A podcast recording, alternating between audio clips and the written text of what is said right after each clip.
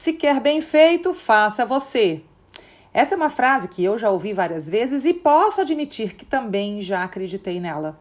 Mas depois de mais de 20 anos como empresária, eu percebi que essa é a fórmula para não crescermos, para nossas empresas não avançarem e não evoluírem.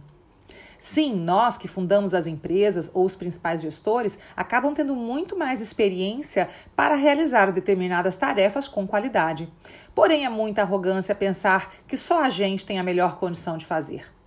E caso em sua equipe você perceba que esta é uma realidade, cuidado, o crescimento está ameaçado.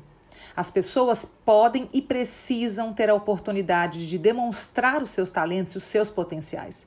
Muitas vezes nós, gestores, as impedimos de demonstrar o quão capazes elas são, porque nós não permitimos que elas errem.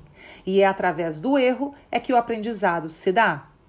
Então, quando você da próxima vez pensar assim, reflita: o que eu ganho mantendo a equipe nesta posição, sempre assumindo para mim a responsabilidade das tarefas? O que eu ganho centralizando desta forma?